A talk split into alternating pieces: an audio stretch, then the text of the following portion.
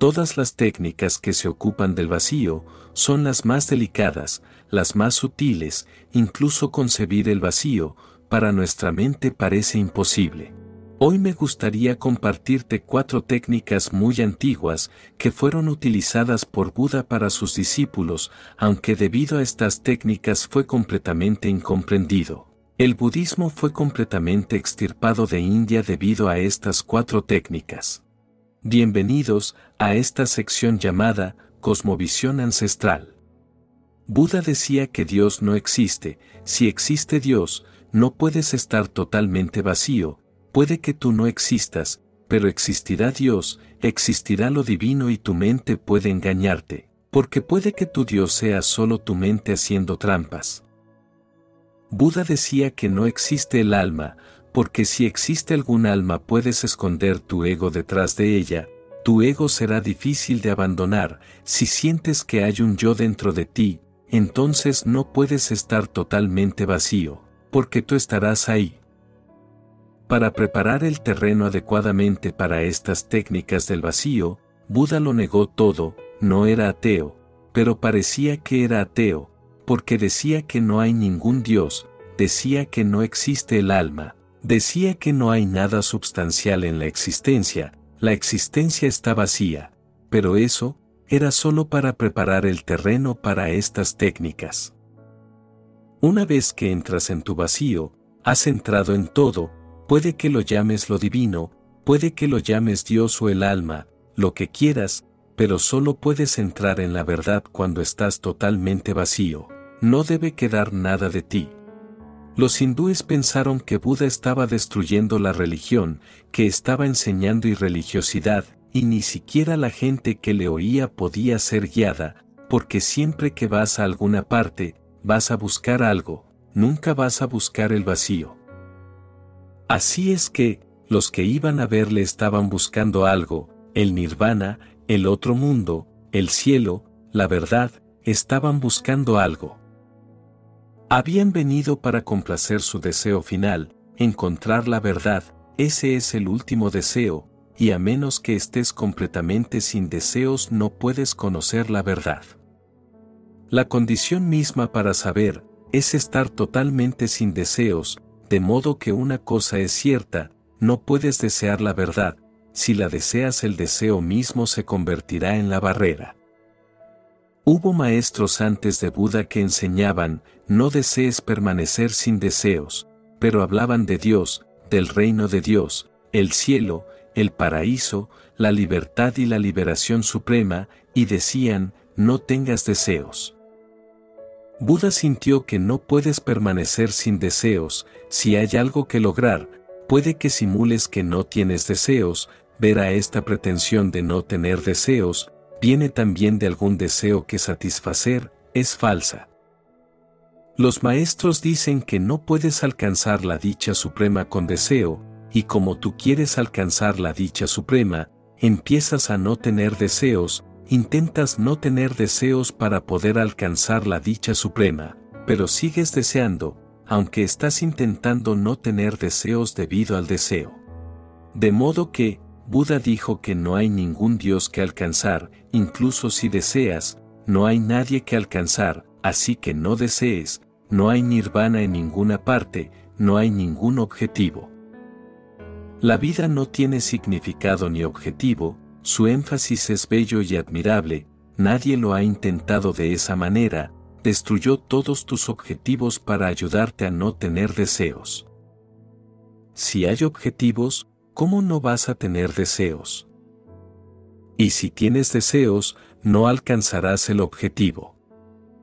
Esta es la paradoja, él destruyó todos los objetivos, no es que los objetivos no existan, existen y pueden ser alcanzados, pero si quieres alcanzarlos, si deseas alcanzarlos, se vuelve imposible. La condición básica misma es que no debes tener deseos, entonces te sucede lo supremo. De modo que, Buda dice que no hay nada que desear, los deseos son inútiles, abandona todos los deseos y cuando no haya ningún deseo, estarás vacío, imagina, si no hay ningún deseo dentro de ti, ¿quién serás? No eres más que un manojo de deseos, si todos los deseos se van, simplemente desapareces, no es que no vayas a existir, existirás, pero como un vacío, existirás como una habitación vacía, no hay nadie solo un sunya, una nada. Buda ha llamado a esta nada anatman, anata, ausencia de alma, no sentirás ningún centro, o sea, que yo soy alguien, habrá simplemente que ser sin ningún yo, porque yo no es otra cosa que deseos acumulados, deseos condensados, deseos cristalizados. Muchísimos deseos se han vuelto tu yo, es como en la física, los físicos dicen que si analizas la materia, la materia no es sino átomos, no hay nada que una los átomos, cada átomo está rodeado de espacio vacío. Si tienes una piedra en la mano, no hay piedra, solo átomos de energía y entre dos átomos, espacio infinito, incluso una piedra es espaciosa, porosa, y dicen que pronto podremos extraer ese espacio de cualquier cosa. Buda ha analizado la mente humana de una manera más sencilla, es uno de los científicos más grandes posibles, dice que tu ego no es más que deseos, deseos atómicos. Hay millones de deseos, te forman, si sigues extrayendo deseos uno por uno llegará el momento en que no quede ningún deseo, has desaparecido, solo queda espacio, espacio vacío y esto, dice Buda, es el nirvana. Esto es la cesación completa de tu ser, ya no está así. Buda dice que esto es el silencio, a no ser que te hayas ido completamente, el silencio no puede descender a ti. Buda dice que no puedes estar silencioso, porque tú eres el problema, no puedes estar en paz, porque tú eres la enfermedad, nunca puedes ser dichoso, porque tú eres la única barrera. La dicha puede llegar en cualquier momento, pero tú eres la barrera, cuando tú no estés habrá dicha, cuando tú no estés habrá paz, cuando tú no estés habrá silencio, cuando tú no estés habrá éxtasis. Cuando tu ser interno está totalmente vacío, este vacío mismo es dicha, por eso las enseñanzas de Buda son llamadas la filosofía del vacío o la filosofía del cero. Estas cuatro técnicas son para alcanzar este estado del ser, o puedes llamarlo estado de no ser, es lo mismo, puedes darle un término positivo como los hindúes y los jainas, que lo han llamado alma, o puedes darle un término más apropiado, pero negativo, como Buda que lo ha llamado anatta, no yo o no alma. Depende de ti, pero lo llames como lo llames, no hay nadie a quien nombrar y llamar, solo hay espacio infinito, por eso digo, que estas son las técnicas supremas, las más delicadas, las más difíciles, pero las más portentosas. Y si puedes trabajar con cualquiera de estas cuatro técnicas, alcanzarás lo inalcanzable. Primera técnica, siente que tu cuerpo está vacío. Supón que tu forma pasiva es una habitación vacía con paredes de piel, vacía, pero dentro todo vacío, esta es una de las técnicas más bellas. Siéntate en una postura meditativa, relajado, solo, con la columna recta y todo el cuerpo relajado, como si todo el cuerpo colgase de la columna vertebral. Entonces cierra los ojos durante unos pocos momentos, sigue sintiéndote relajado, más relajado, volviéndote cada vez más y más calmado. Haz esto durante algunos momentos, para armonizarte y entonces de repente, empieza a sentir que tu cuerpo es solo paredes de piel y no hay nada dentro, no hay nadie dentro, la casa está vacía. A veces sentirás que pasan pensamientos, nubes de pensamientos, pero no pienses que te pertenecen, no estás, piensa que están vagando por un cielo vacío, no le pertenecen a nadie, no tienen raíces. Es así realmente, los pensamientos, son solo como nubes moviéndose en el cielo, no tienen raíces y no le pertenecen al cielo, simplemente vagan por el cielo, vienen y van y, el cielo permanece sin ser afectado, sin ser influido.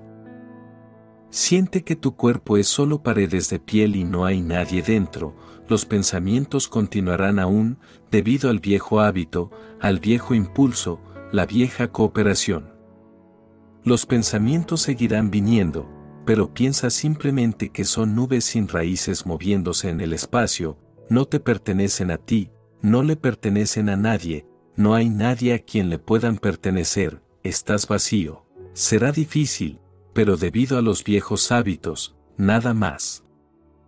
A tu mente le gustaría tomar algún pensamiento e identificarse con él, irse con él, disfrutarlo, abandonarse a él y resiste, di que no hay nadie para abandonarse, no hay nadie para luchar, no hay nadie para hacer algo con este pensamiento.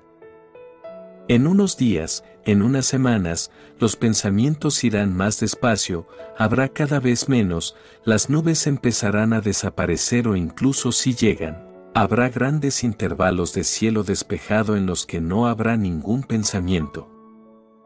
Pasará un pensamiento y no volverá a haber otro durante un periodo, entonces vendrá otro y volverá a haber un intervalo, en esos intervalos sabrás por primera vez lo que es el vacío, y el vislumbre mismo te llenará de una dicha tan profunda que ni la puedes imaginar.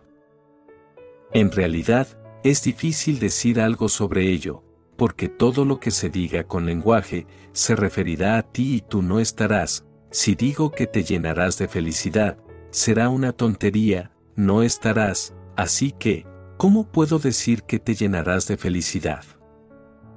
Habrá felicidad, dentro de tus cuatro paredes de piel habrá felicidad vibrando, pero tú no estarás, un profundo silencio descenderá a ti, porque si no estás nadie puede crear una perturbación. Sigues pensando siempre que otro te está perturbando, el ruido del tráfico en la carretera, los niños jugando a tu alrededor, tu mujer trabajando en la cocina, alguien te está perturbando. Nadie te está perturbando, Tú eres la causa de la perturbación, como estás ahí, cualquier cosa puede perturbarte, si no estás, entonces las perturbaciones vendrán y pasarán por el vacío sin tocarlo, estás muy susceptible. Una herida, cualquier cosa te hiere inmediatamente. Estoy hablando aquí, estoy creando sonido porque estás aquí, si no hay nadie aquí, puedo seguir hablando pero no se creará ningún sonido, pero puedo crearlo yo mismo porque yo mismo puedo oírlo. Si no hay nadie para oír, no se puede crear sonido, porque el sonido es una reacción de tus oídos, si no hay nadie en la tierra, el sol saldrá, pero no puede crear luz, parece absurdo, no podemos concebirlo, porque pensamos siempre que saldrá el sol y habrá luz. Son necesarios tus ojos, sin tus ojos, el sol no puede crear luz, puede que siga saliendo, pero será en vano, porque los rayos pasarán en el vacío, no habrá nadie que pueda reaccionar y que pueda decir, que esto es luz. La luz es un fenómeno de tus ojos, reaccionas, el sonido es un fenómeno de tus oídos, reaccionas, ¿qué piensas? Hay una rosa en el jardín, pero si no pasa nadie, ¿habrá perfume? Una rosa sola no puede crear perfume, imposible, sois necesarios tú y tu nariz, alguien que reaccione e interprete que esto es perfume, esto es perfume de rosa, y no importa cómo lo intente una rosa, sin una nariz no será una rosa en absoluto. La perturbación de la calle no está ahí realmente, está dentro de tu ego, tu ego reacciona y dice que esto es una perturbación, es tu interpretación. A veces, en un estado de ánimo diferente puede que lo disfrutes, en cuyo caso no será una perturbación, puede que lo disfrutes en un estado de ánimo diferente y entonces dirás, esto es bello y qué música. Pero en un momento triste, incluso la música se volverá una perturbación, pero si tú no estás, solo hay espacio vacío, no puede haber ni perturbación ni música. Las cosas simplemente pasarán por ti, inadvertidas, porque sin ser herido, no hay ninguna herida que reaccione, no hay nadie que responda, ni siquiera se creará un ego. Esto es lo que Buda llama nirvana y esta técnica puede ayudarte. supón que tu forma pasiva es una habitación vacía con paredes de piel, vacía, siéntate en un estado pasivo, inactivo, sin hacer nada, porque cuando haces algo entre el que hace, en realidad no hay nadie que haga, tan solo debido a la acción imaginas que hay alguien. Buda solo es difícil debido a esto, solo debido a las formas lingüísticas han surgido problemas, decimos que un hombre está caminando, si analizas esta frase, significa que hay alguien que está caminando, pero Buda dice que solo hay un proceso de caminar, no hay nadie que esté caminando. Estás riéndote, debido al lenguaje parece que hay alguien que está riéndose, Buda dice que hay risa, pero no hay nadie dentro que esté riéndose. Cuando te rías, recuerda esto y descubre quién se ríe, nunca encontrarás a nadie, hay simplemente risa, no hay nadie detrás de ella haciéndola. Cuando estás triste, no hay nadie que esté triste, simplemente hay tristeza, observa esto, simplemente tristeza, es un proceso, simplemente risa, simplemente felicidad, simplemente desdicha, no hay nadie detrás de ello. Solo debido al lenguaje seguimos pensando en términos de dos, si hay movimiento, decimos que debe de haber alguien que se ha movido, el que se mueve, no podemos concebir el movimiento solo, pero, ¿has visto alguna vez al que se mueve? ¿Has visto alguna vez al que ríe? Buda dice que hay vida, el proceso de la vida, pero no hay nadie por dentro que esté vivo y luego hay muerte, pero nadie muriendo, para Buda no eres una dualidad, el lenguaje crea una dualidad. Estoy hablando, parece que soy alguien que está hablando, pero Buda dice que solo hay habla, no hay nadie que esté hablando, es un proceso, no le pertenece a nadie, pero para nosotros esto es difícil, porque nuestra mente está hondamente enraizada en el dualismo. Siempre que pensamos en alguna actividad, concebimos a alguien que actúa dentro de ella, alguien que la hace, por eso, es buena en la meditación una forma pasiva, inactiva, porque entonces puedes caer en el vacío más fácilmente. Buda dice, no medites, permanece en meditación, la diferencia es enorme, lo repetiré. Buda dice, no medites, permanece en meditación, porque si meditas, ha entrado el que hace, seguirás pensando que tú estás meditando, entonces la meditación se ha vuelto un acto. Buda dice, permanece en meditación, eso significa que estés totalmente pasivo, que no hagas nada y que no pienses que hay alguien que hace, por eso a veces, cuando el que hace se pierde en la acción, sientes una explosión repentina de felicidad, llega porque te has vuelto uno. Con un bailarín, Llega un momento en que la danza toma las riendas y el bailarín desaparece, entonces sucede una bendición repentina, una beatitud repentina, un éxtasis repentino, se llena de una dicha desconocida. ¿Qué ha sucedido? Solo permaneció la acción y el ejecutor ya no estaba. En la línea de combate de una guerra, los soldados a veces alcanzan una dicha muy profunda, es difícil de concebir, porque están muy cerca de la muerte, pueden morir en cualquier momento.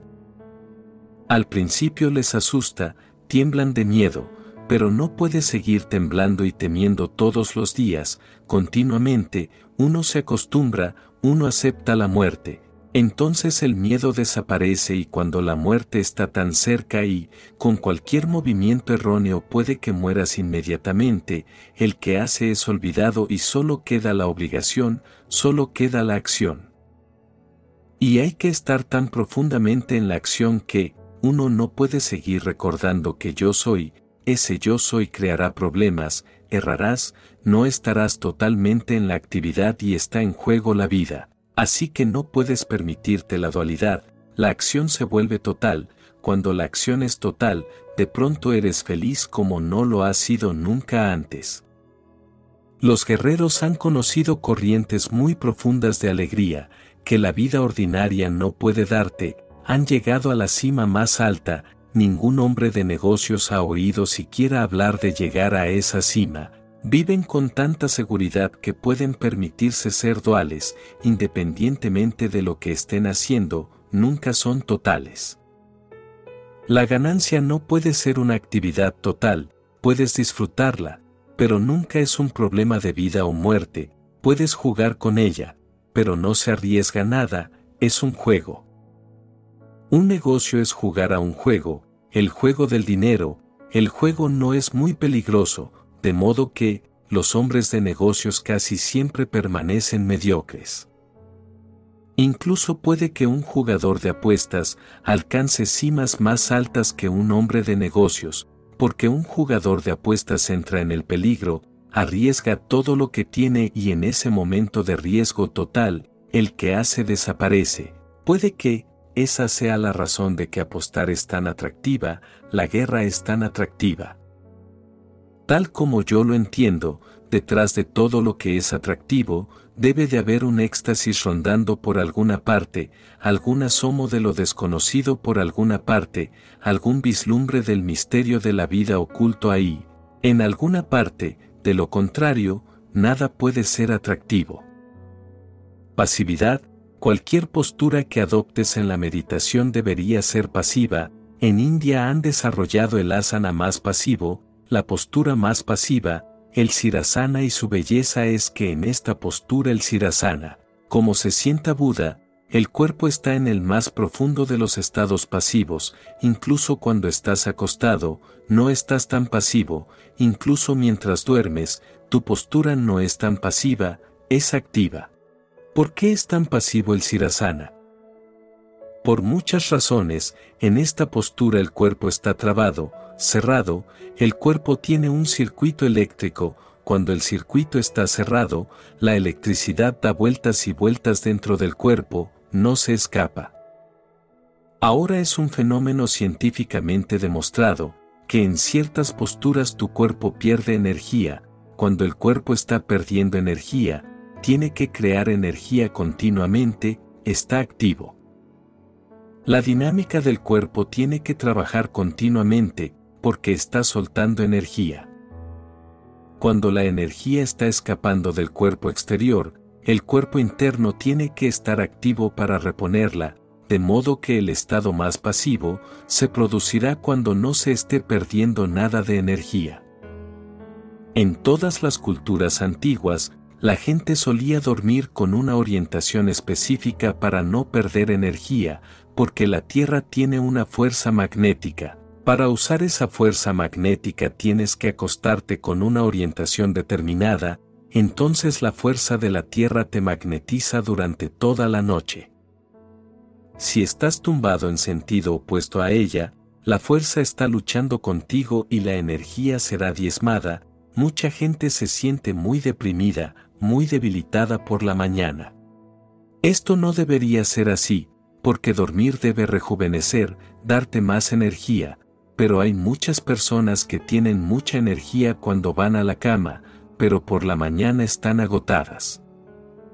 Puede haber muchas razones para ello, pero puede que esta sea una, se acuestan en la dirección errónea, si están yaciendo contra la fuerza magnética de la Tierra, se sentirán desvanecidos. De modo que, ahora los científicos dicen que el cuerpo tiene un circuito eléctrico que puede ser cerrado y han estudiado a muchos yogis sentados en Sirasana. En ese estado el cuerpo está perdiendo el mínimo de energía, se está conservando la energía y cuando se está conservando la energía, las baterías internas no necesitan funcionar, no hay necesidad de ninguna actividad, de modo que, el cuerpo está pasivo. En esta pasividad, puedes volverte más vacío que si estás activo, en esta postura de Sirasana tu columna vertebral está recta y todo el cuerpo también está recto. Ahora se han hecho muchos estudios, cuando tu cuerpo está recto, totalmente recto, te influye menos la gravitación de la Tierra, por eso, si te sientas en una postura que es inconveniente, que te parece inconveniente, la inconveniencia se debe a que tu cuerpo está más afectado por la gravitación. Si estás sentado erguido, entonces la gravitación tiene menos efecto, porque solo puede tirar de tu columna, nada más.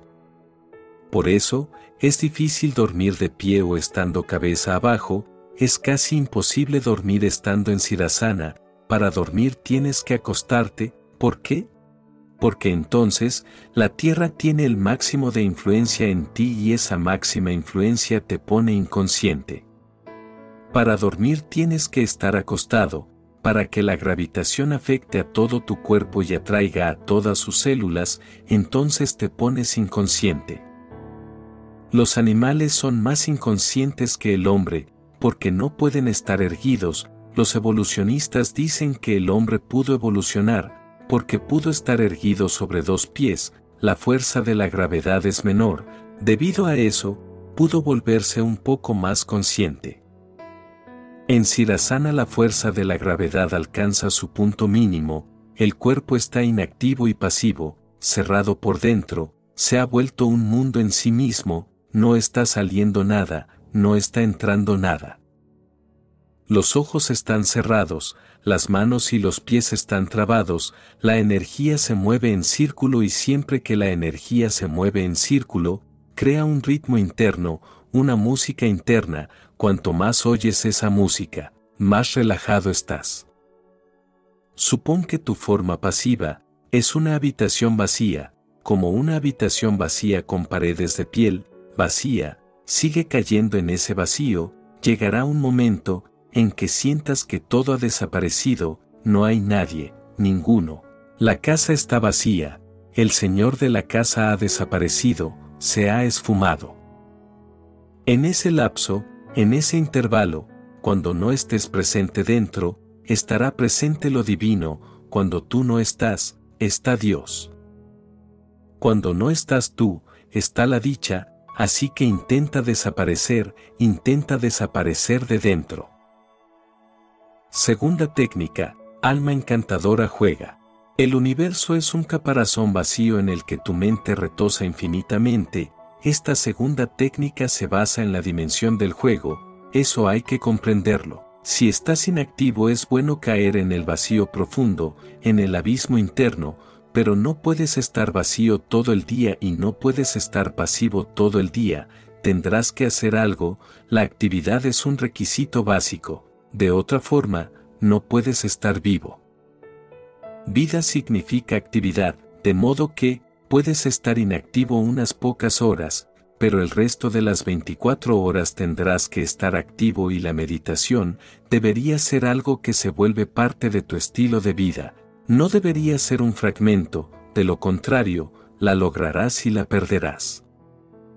Si estás inactivo una hora, entonces durante 23 horas estarás activo, las fuerzas activas serán más y destruirán todo lo que logres en tu inactividad las fuerzas activas lo destruirán y al día siguiente volverás a hacer lo mismo.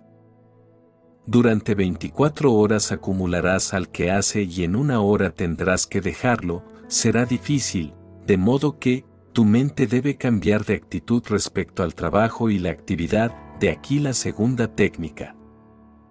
El trabajo debería ser considerado un juego, no un trabajo, el trabajo debería ser considerado un juego, una recreación, no deberías tomártelo en serio, deberías ser como los niños jugando.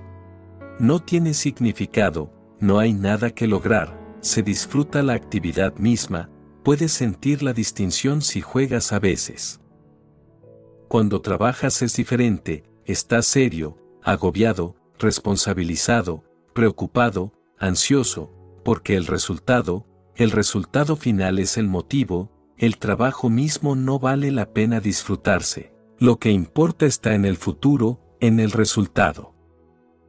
En el juego no hay realmente ningún resultado, el proceso mismo está lleno de dicha y no estás preocupado, no es algo serio, incluso si parece serio es todo fingido.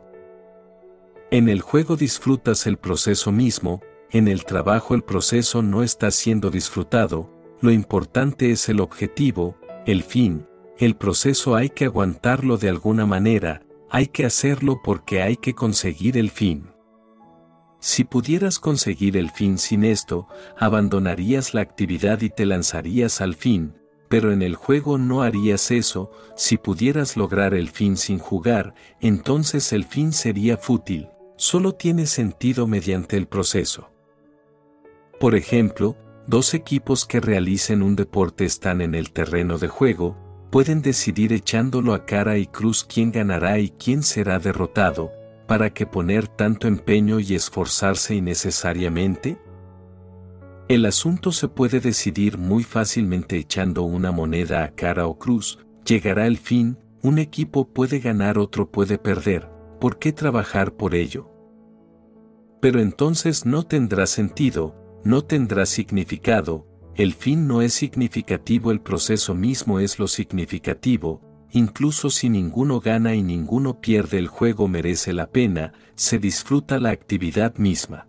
Esta dimensión del juego tiene que ser aplicada a toda tu vida, al margen de lo que estés haciendo, mantente en esa actividad tan totalmente que el fin sea irrelevante.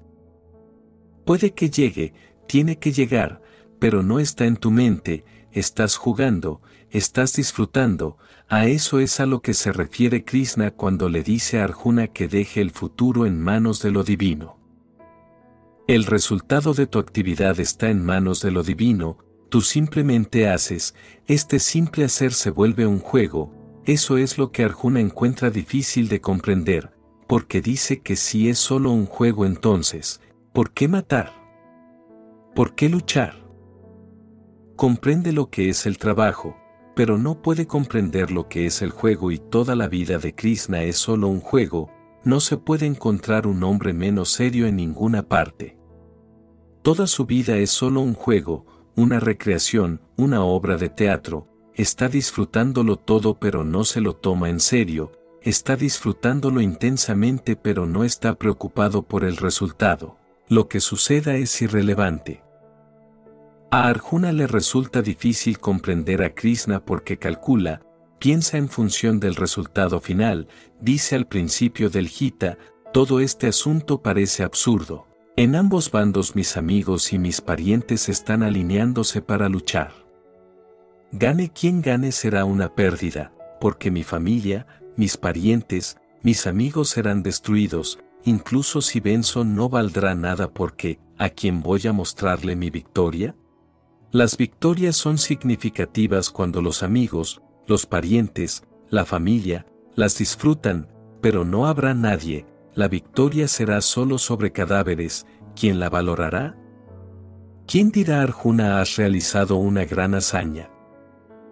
Así que, venza o sea derrotado parece absurdo, todo el asunto es una tontería, quiere renunciar, es extremadamente serio y cualquiera que calcule será tan extremadamente serio. El trasfondo del Gita es único, la guerra es el asunto más serio, no puedes jugar con ella, porque hay vidas en juego, hay millones de vidas en juego, no puedes jugar y Krishna insiste en que incluso ahí, tienes que jugar. No pienses en lo que sucederá al final, simplemente estás aquí y ahora, simplemente eres un guerrero jugando, no te preocupes por el resultado, porque el resultado está en manos de lo divino. Y ni siquiera se trata de si el resultado está en manos de lo divino o no, de lo que se trata es de que no debería estar en tus manos, no deberías cargar con ello, si cargas con ello tu vida no puede volverse meditativa. Esta segunda técnica dice, alma encantadora juega, deja que toda tu vida sea solo un juego. El universo es un caparazón vacío en el que tu mente retosa infinitamente. Tu mente sigue jugando infinitamente, todo es como un sueño en una habitación vacía, mientras se medita hay que mirar a la mente retosando, como niños jugando, saltando debido a la energía desbordante, eso es todo. Pensamiento saltando, retosando, solo un juego, no te los tomes en serio, incluso si hay un mal pensamiento, no te sientas culpable, o si hay un gran pensamiento, un pensamiento muy bueno, que quiere servir a la humanidad y transformar el mundo entero, y quiere hacer que sea el cielo en la tierra, no adquieras demasiado ego con él, no consideres que te has vuelto grande. Esto es una mente retozona, a veces baja, a veces sube, es solo energía desbordante adoptando muchas formas y configuraciones, la mente es solo un manantial desbordante, nada más. Juega dicen los sabios, alma encantadora juega, la actitud del que juega indica que está disfrutando de la actividad, es buena en sí misma, no hay ningún afán de lucro, no eres calculador, pero mira a un hombre de negocios. Independientemente de lo que esté haciendo, está calculando la ganancia, lo que va a lograr con ello. Llega un cliente, el cliente no es una persona sino solo un medio, ¿qué ganancia se puede obtener de él? ¿Cómo puede ser explotado? En el fondo de si está calculando lo que hay que decir, lo que hay que hacer, todo se calcula solo para manipular, solo para explotar. No le interesa esta persona, no le interesa el trato ni nada, solo le interesa el futuro, la ganancia. En la antigüedad, un hombre de negocios no era solo alguien que obtenía ganancias y el cliente no iba a solo a comprar algo, ambos lo disfrutaban. Recuerdo a mi viejo abuelo, siempre fue comerciante de varios rubros a lo largo de su vida, yo y toda mi familia estábamos perplejos, porque lo disfrutaba tanto. Durante horas seguidas era un juego con los clientes, si algo valía 10 pesos, pedía 50 pesos por ello y sabía que esto era absurdo, y sus clientes también lo sabían.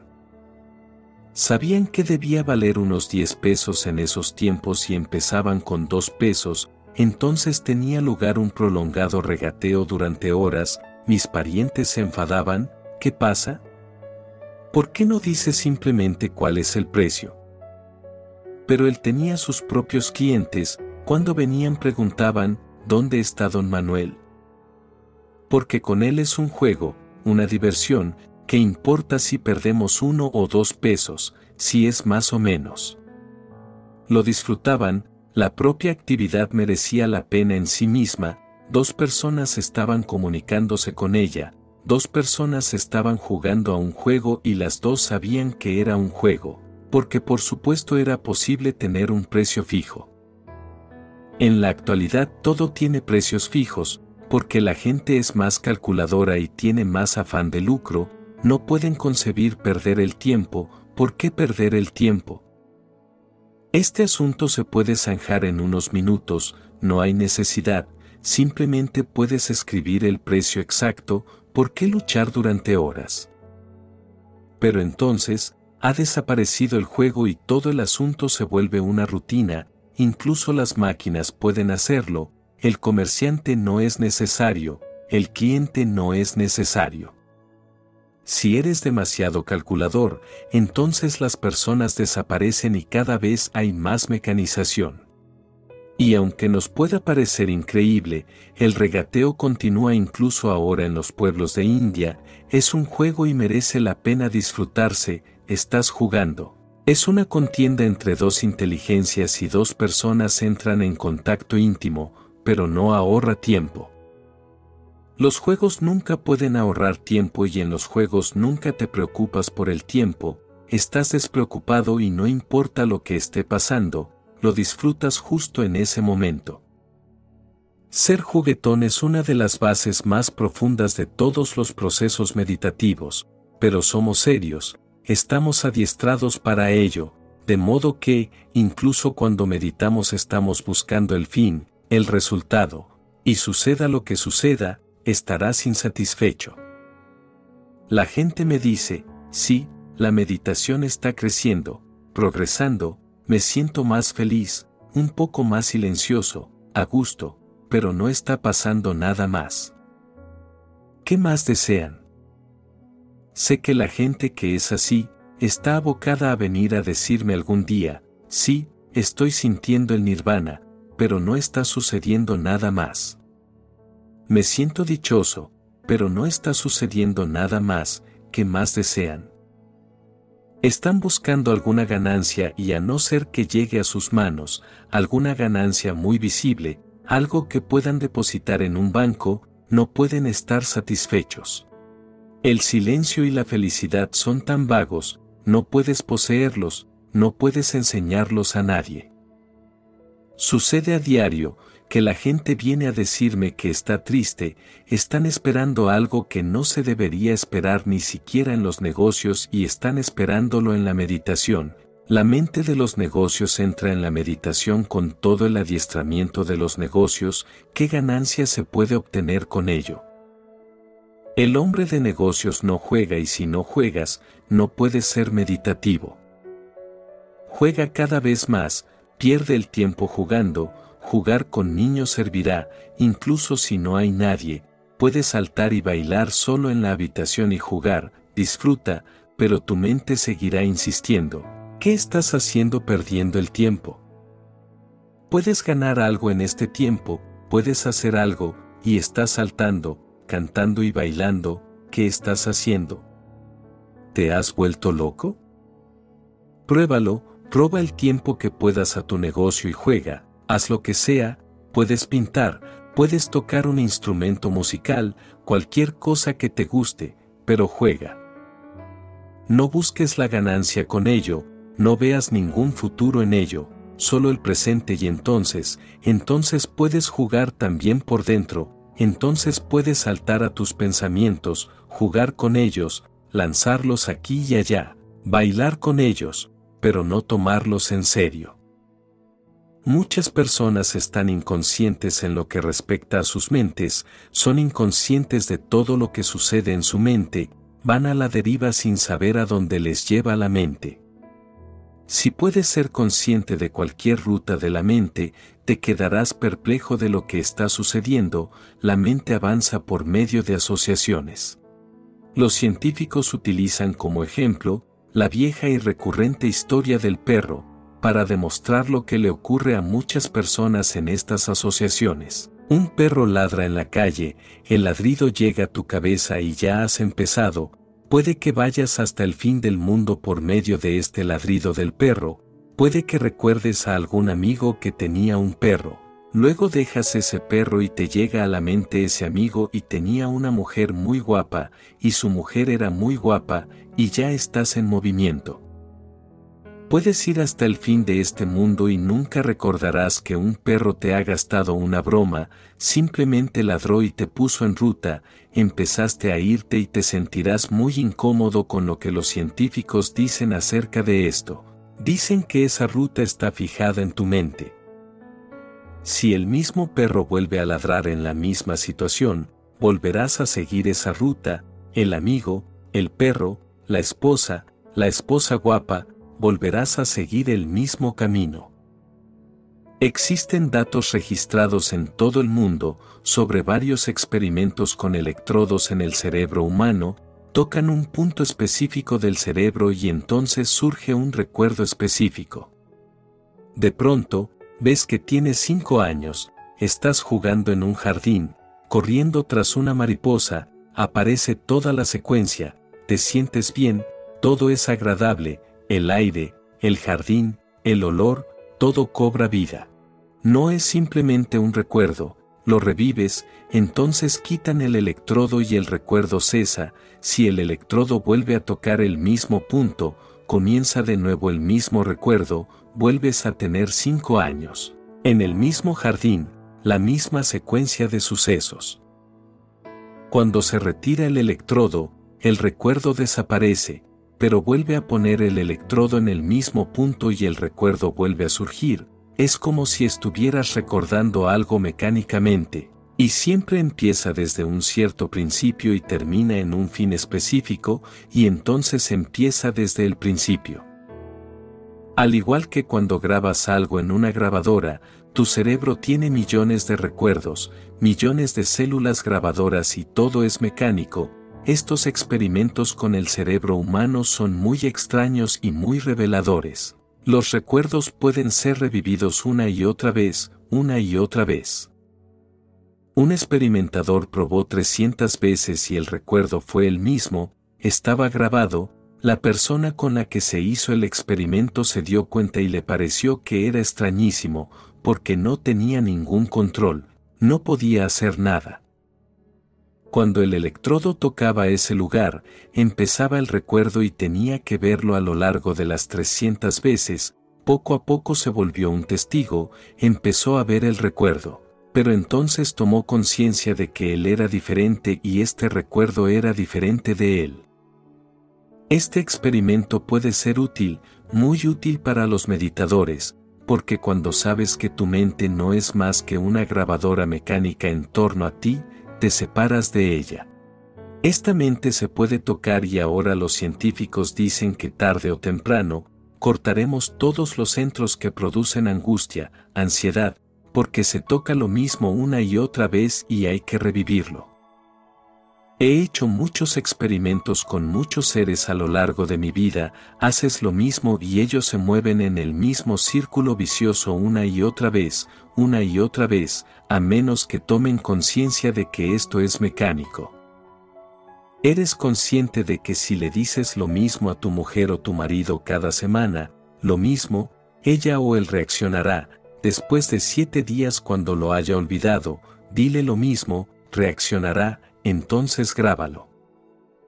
La reacción será la misma, tú lo sabes, tu mujer o marido lo sabe, una pauta se vuelve fija y continua, incluso un perro puede poner en marcha tu pauta, simplemente ladrando, se toca algo, ha entrado un electrodo, has empezado un viaje. Si juegas en la vida, entonces puedes jugar también dentro con la mente, entonces sé, como si estuvieras mirando algo en la pantalla de un televisor, no estás involucrado, eres solo un espectador, un observador. Mira y disfrútalo, no digas que es bueno, no digas que es malo, no condenes, no valores, porque esas son cosas serias. Si aparece una mujer desnuda en tu pantalla, no digas que esto es malo, que algún diablo está haciéndote alguna jugarreta, no hay ningún diablo para hacer un truco contigo.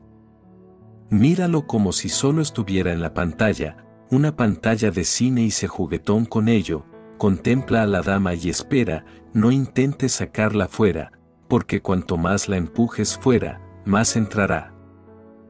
Las damas son difíciles de olvidar, y no las sigas, si las sigues, entonces estarás en dificultades, no sigas, no luches, esta es la regla, solo mira y juega, simplemente di hola o buenos días. Simplemente mira y no te alteres en absoluto, deja que la dama espere, se irá por sí misma como vino. Se mueve por su cuenta, no está relacionada contigo, es solo algo en la memoria, afectada por alguna situación apareció, es solo una imagen, se juguetón con ella.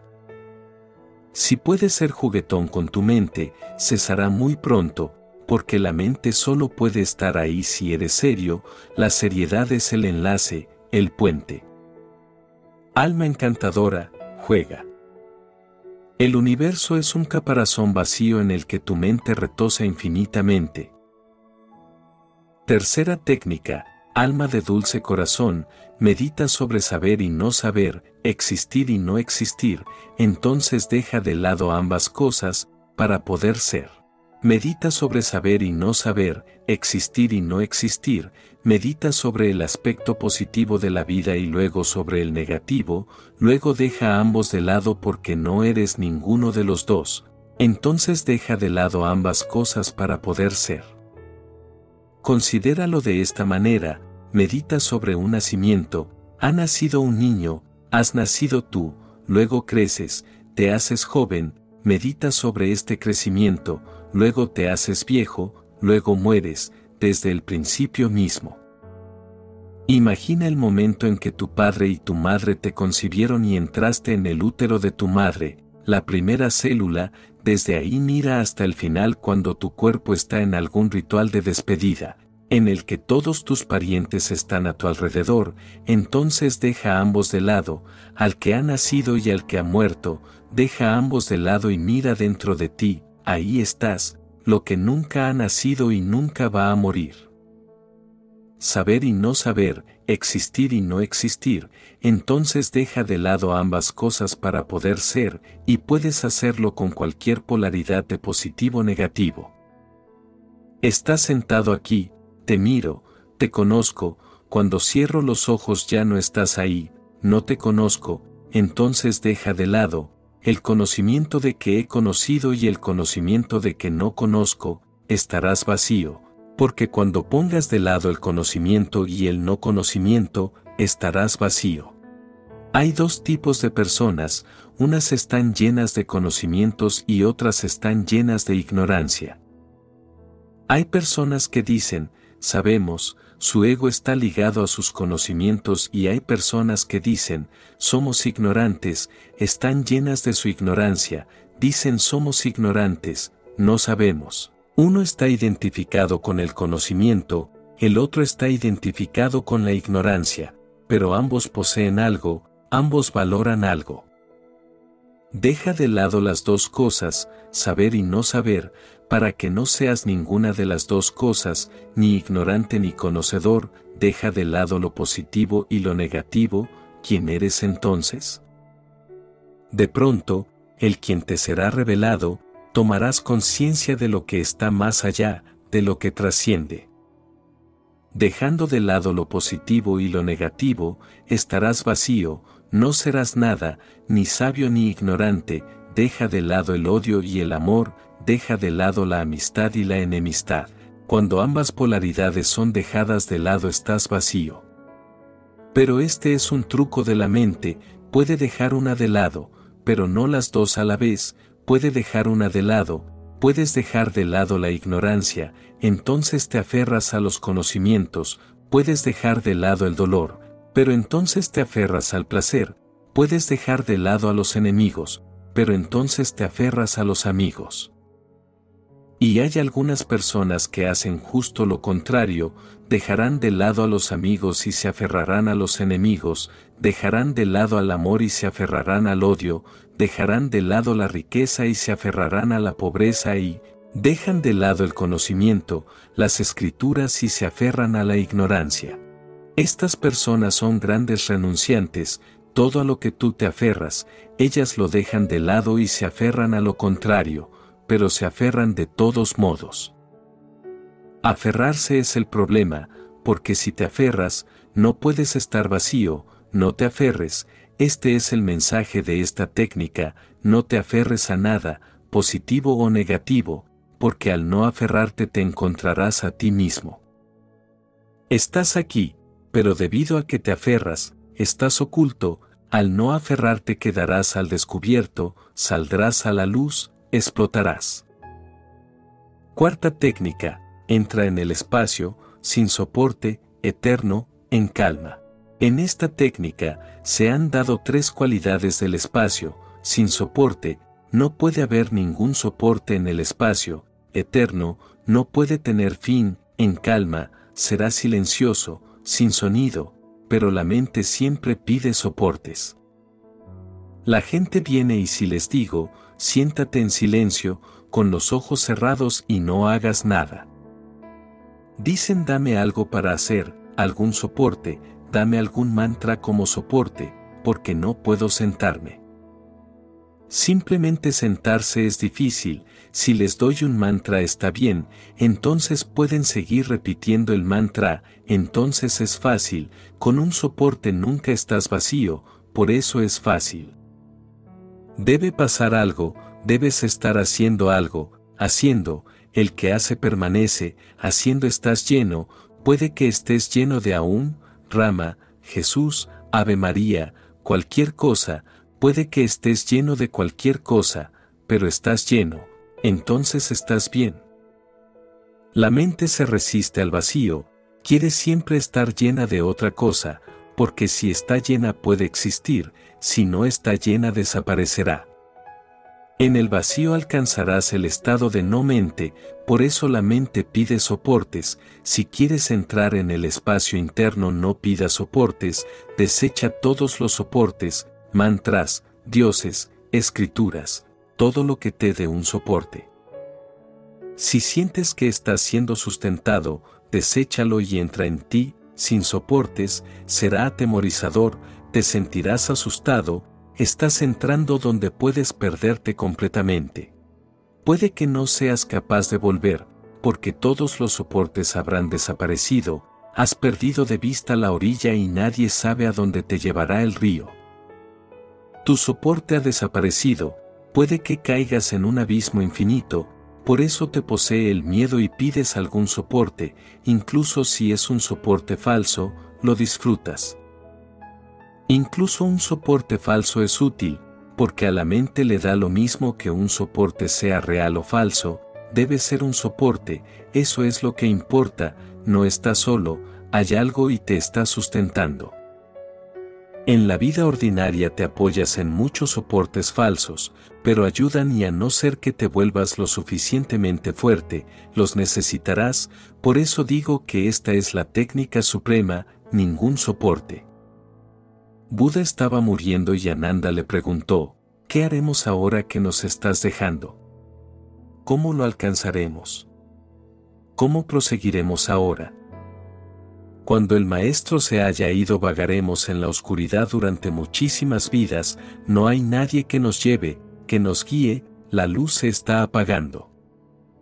Así que Buda dijo, será bueno para ti, cuando yo ya no esté, vuélvete tu propia luz, avanza solo, no pidas ningún soporte, porque el soporte es la última barrera.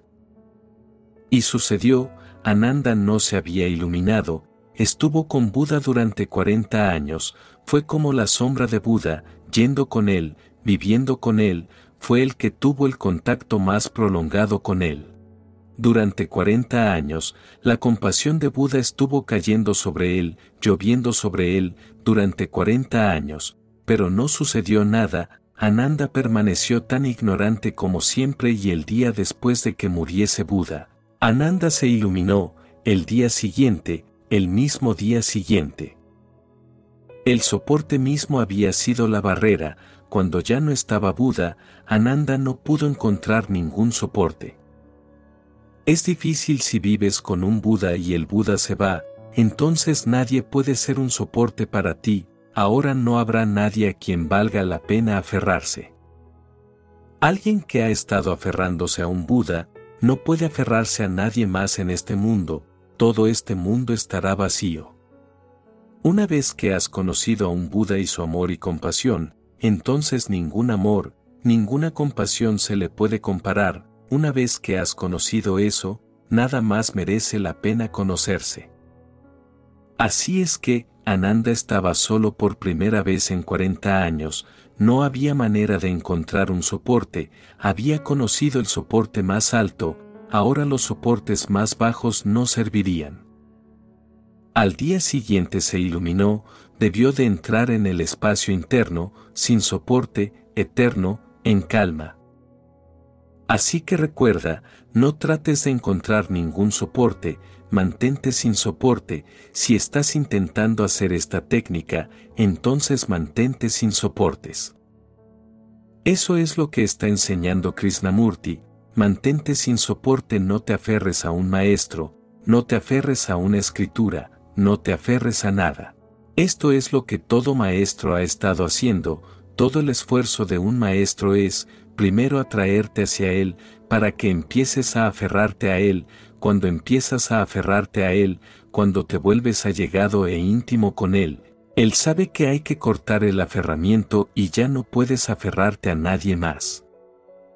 Eso se ha terminado y no puedes acudir a otra persona, eso es imposible, entonces corta el aferramiento y de pronto, quédate sin soportes. Al principio serás muy desdichado, llorarás y sollozarás y gritarás, y sentirás con todo tu ser que estás perdido, caerás en lo más hondo del sufrimiento, pero de ahí uno sube solo, sin soporte. Entra en el espacio, sin soportes, eterno, en calma, ese espacio no tiene principio ni fin y ese espacio es absolutamente silencioso, no hay nada, ni siquiera un sonido vibrando, ni una onda, todo está en calma. Ese punto está dentro de ti, puedes entrar en él en cualquier momento, si tienes la valentía de estar sin soporte, puedes entrar en él en este mismo momento. La puerta está abierta, la invitación es para todos, para todos y cada uno, pero se necesita valentía, valentía para estar solo, valentía para estar vacío, valentía para disolverse y fundirse, valentía para morir. Y si puedes morir en tu espacio interno, alcanzarás la vida que nunca muere, alcanzarás la inmortalidad. Mis palabras solo son señales para que en ti puedas encontrar tu verdad. Quienes realizamos esta labor en plena conciencia de amor, consideramos muy valioso tu like y tu suscripción, porque al realizar estas simples acciones, el contenido es reconocido por el algoritmo como interesante y recomendado a más almitas que lo puedan necesitar. Te deseo muchas bendiciones y que encuentres la paz durante todo el camino. Mi alma saluda a tu alma,